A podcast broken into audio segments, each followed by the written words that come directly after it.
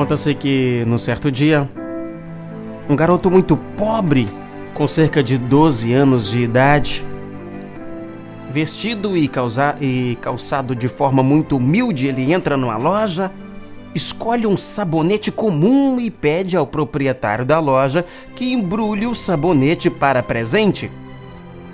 E o garoto então diz orgulhoso: Olha, é para minha mãe esse presente.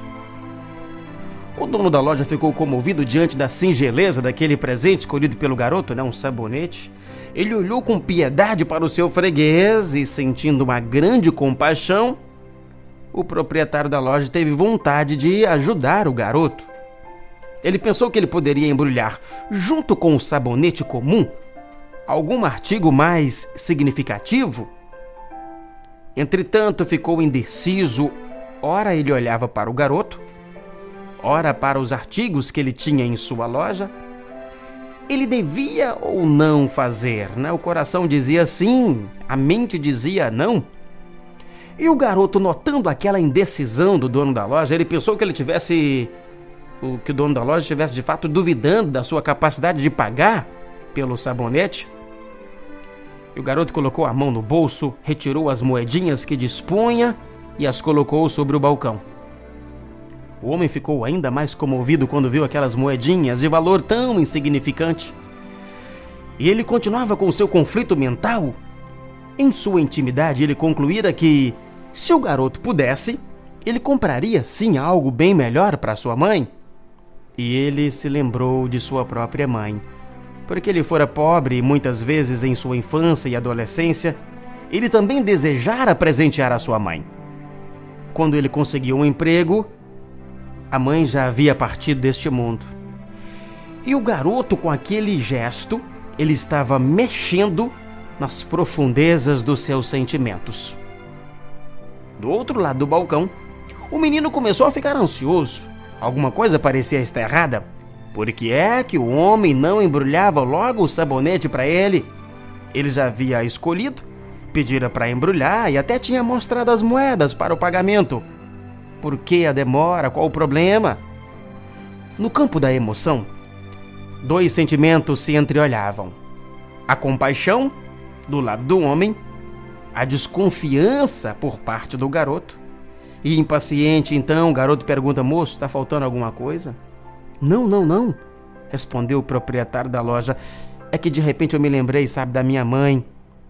Ela morreu quando eu ainda era muito jovem e eu sempre quis dar um presente para ela, mas eu, desempregado, nunca conseguia comprar nada.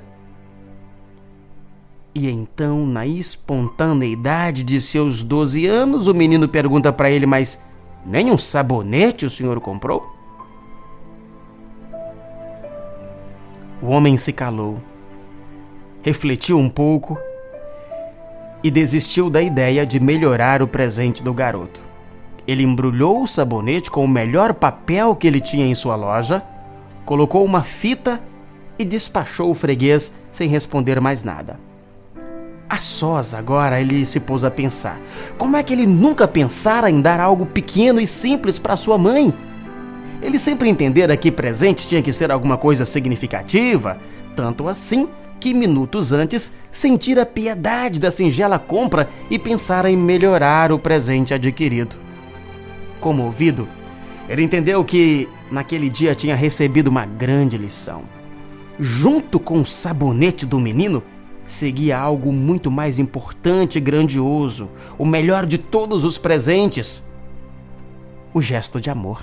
Top Gospel.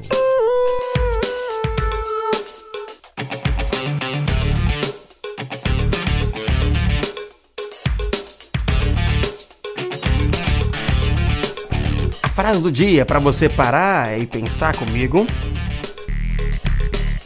É sobre pequenos gestos, de Bruno Rafael da Cunha. Bruno Rafael da Cunha, sobre pequenos gestos, teria dito: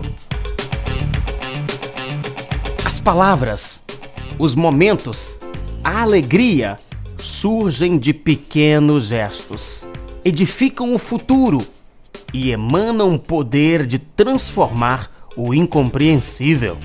Top Gospel.